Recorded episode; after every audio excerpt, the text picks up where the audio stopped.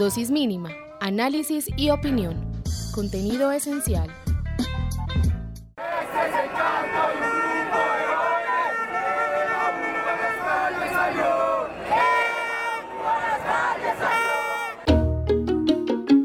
...21 de noviembre...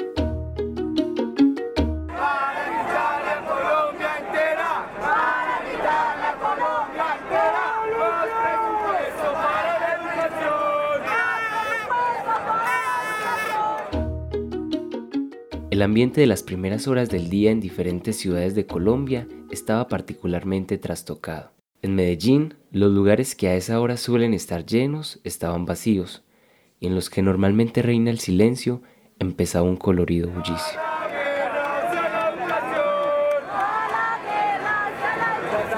El país despertaba para la mayor movilización social que ha vivido en los últimos 30 años. La marcha convocada para ese día empezaba a concentrar a las personas en el Parque de los Deseos desde las 6 de la mañana, muy cerca de la Universidad de Antioquia. Un hombre llegó al parque con un tiburón hecho de cartón. La figura del animal medía dos metros y tenía unas aletas sangrantes.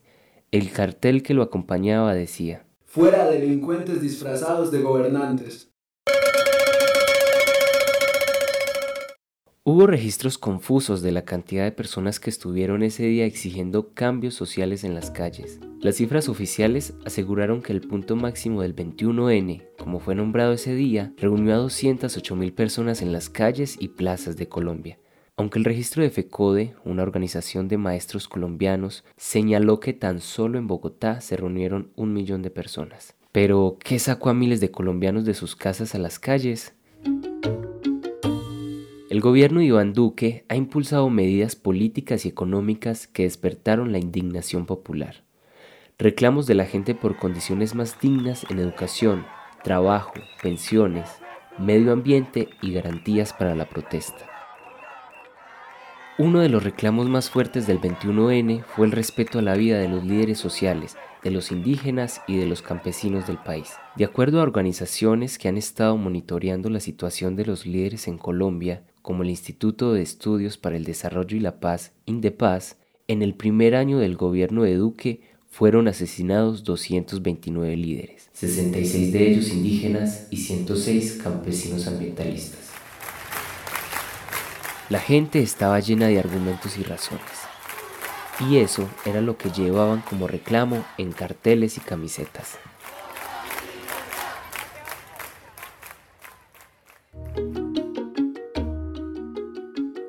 La imagen de favorabilidad de Duque es la más baja desde que inició su gobierno en 2018. Una encuesta que Inbamer hizo el 4 de diciembre de 2019 indica que el 70% de los colombianos y colombianas no aprueba la gestión del presidente colombiano. Mientras, el paro tiene el 74% de apoyo entre la gente.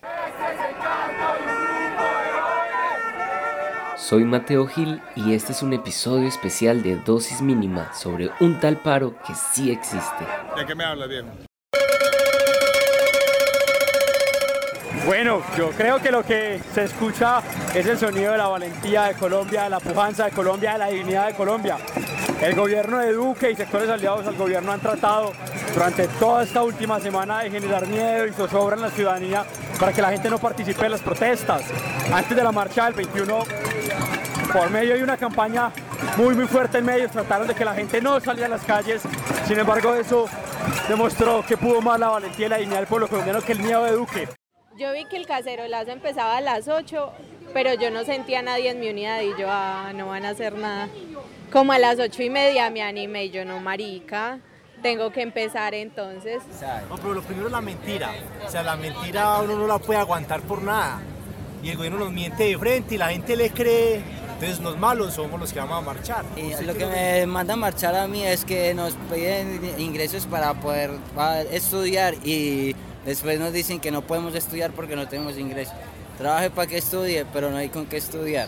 Abajo la política educativa del presidente Duque Uribe. Abajo, abajo, abajo. Hoy a pesar de los actos de violencia atribuibles a vándalos que no representan el espíritu de los marchantes colombianos, demostramos que este país puede ejercer las libertades individuales sin vulnerar las libertades de los demás.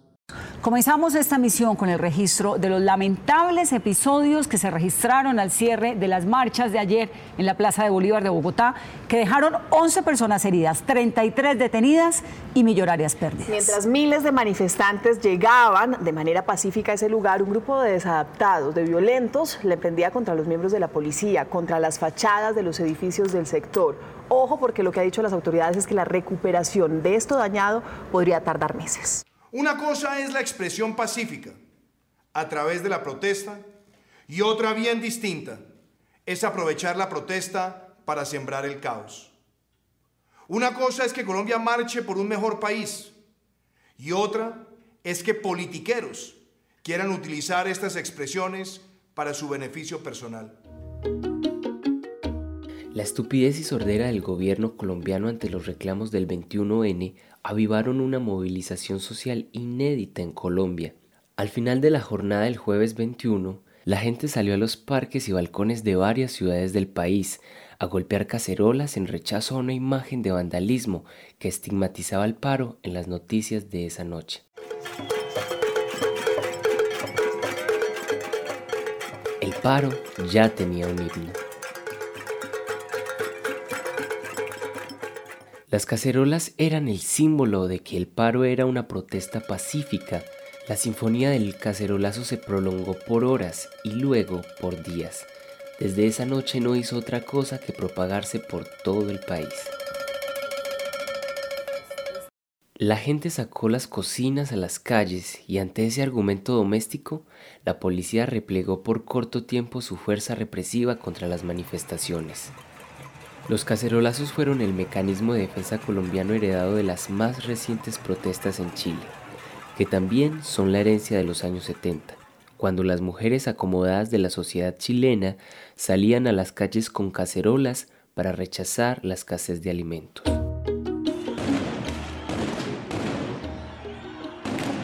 Las protestas de este paro nacional han estado marcadas por la fuerte intervención de los escuadrones móviles antidisturbios de la policía en las marchas y cacerolazos de Bogotá, Cali y Medellín.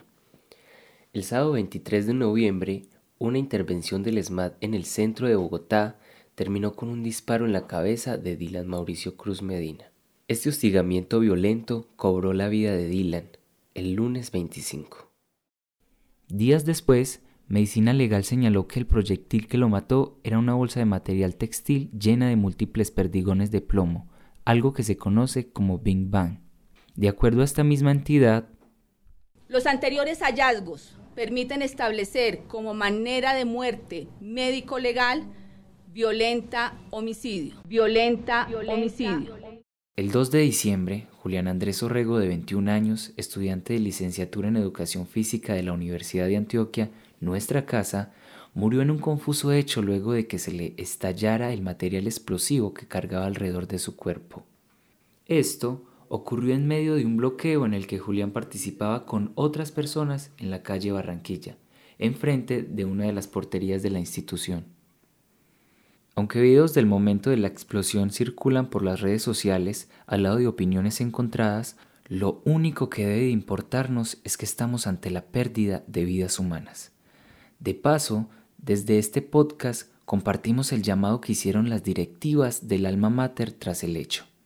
Manifestamos nuestra profunda tristeza y absoluta consternación por la muerte de Julián Andrés Orrego Álvarez, al igual que por la muerte de Dylan Cruz.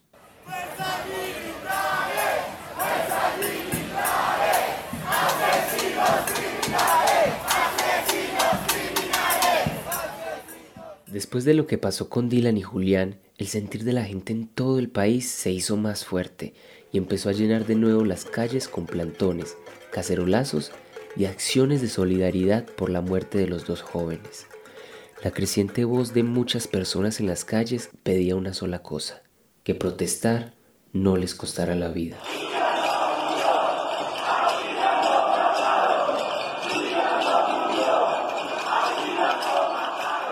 Eh, soy estudiante, trabajador. Eh, una de las razones por las que marcho es porque necesitamos que el gobierno no nos mienta más sobre los niños y las niñas asesinadas en el Cauca, por los indígenas también asesinados, por eso es una razón mucho más para, para seguir marchando y sobre todo porque nos quieren negar la posibilidad de creer en la paz y los niños nunca, nunca, nunca son combatientes. Los niños siempre son víctimas de la guerra, siempre. Y estos niños que se pregunta el, presidente eterno que si, que, piensa uno, pues que piensa uno de que ellos, de este estado paramilitar y narcotraficante que tenemos hace tantos años mandando en este pueblo y matando a nuestros hijos.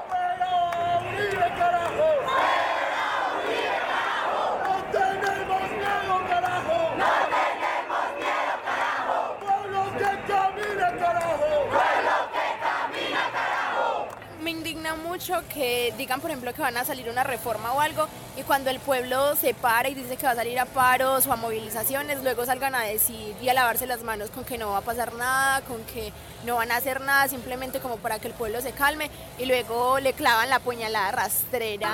Estoy acá por la defensa de la vida, porque soy mamá, porque estoy con las madres de Soacha para que no siga diciendo una parte de la población que sus hijos no estarían seguramente recogiendo café.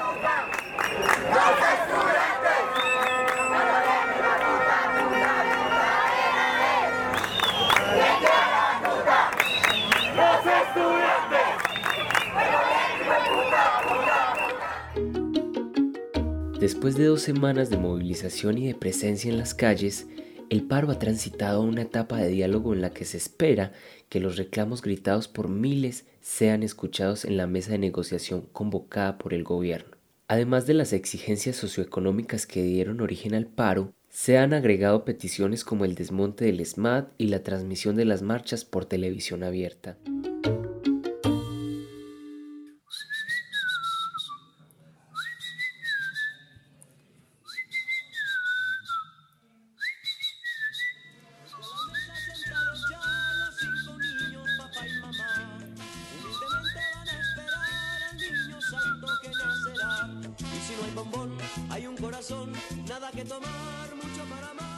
La mesa de negociación propuesta por el presidente Duque ha sido criticada porque, al parecer, solo es para escucharlo a él y no a la gente. Algunos han nombrado esto como el monólogo de Duque. La terminación del año complica los procesos ejecutivos, según ha dicho el gobierno, quien ha propuesto retomar las negociaciones en marzo, algo que para muchos es demasiado lejos torpe porque está revelando eh, su incapacidad para gobernar a la gente que lo eligió. Incluso la gente que votó por ese gobierno eh, están fallando en, darles lo que ellos piden y lo que ellos necesitan como gente, como pueblo, como sociedad. Eh, y en ese sentido me parece que la, respuesta del gobierno es clarísima. hasta qué punto se desconoce no solamente la voluntad del pueblo, sino también su capacidad de resistencia y su capacidad de resiliencia, pero también la validez de sus reclamos, ¿no? No, tanto como que prueben nuestra paciencia, sino que estén subestimándonos, es prueba de que ellos no entienden de qué estamos hablando.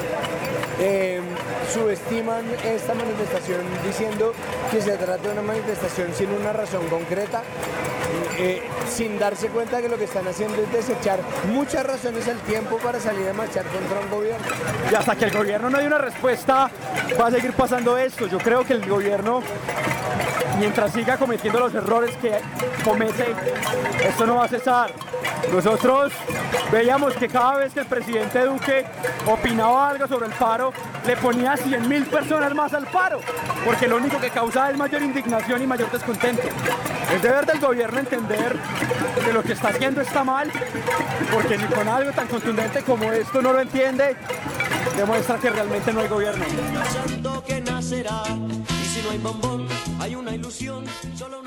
La coyuntura actual del país es histórica y el futuro del paro depende de que sobreviva las festividades de diciembre, aunque para muchos ya se trata de un paro navideño. A la creciente participación en las manifestaciones del paro se han sumado importantes figuras públicas como cantantes, artistas y actores que también piden una respuesta pertinente por parte del gobierno Duque. La posibilidad de llegar a unos acuerdos con la mesa de negociación propuesta por el presidente se ve lejana, pues el gobierno no ha querido ceder ante los puntos que exigen los líderes del paro. Por ahora, el país está asimilando que acaba de vivir dos semanas de optimismo callejero, en las que no solo se hizo escuchar con voces de viejos y jóvenes, sino que aprendió a reconocerse en el otro y en el sonido de la cacerola vecina.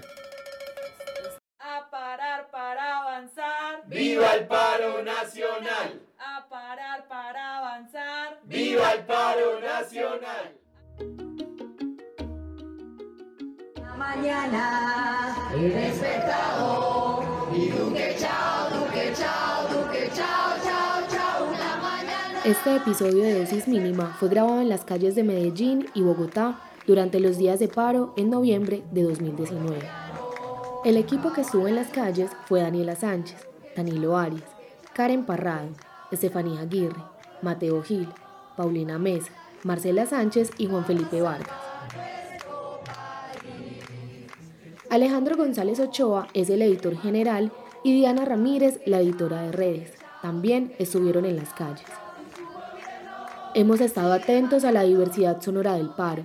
Pueden revisar algunas cosas que hemos registrado en nuestros perfiles de Facebook y Twitter, siguiendo arroba dosis. En Instagram somos dosis podcast. Recuerden que ahora también estamos en Spotify y Deezer. Búscanos como dosis mínima.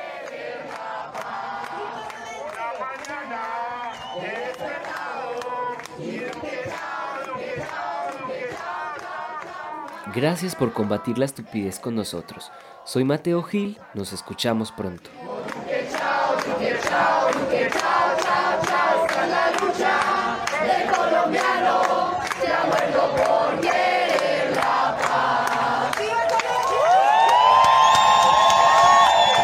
¿De qué me hablas, viejo?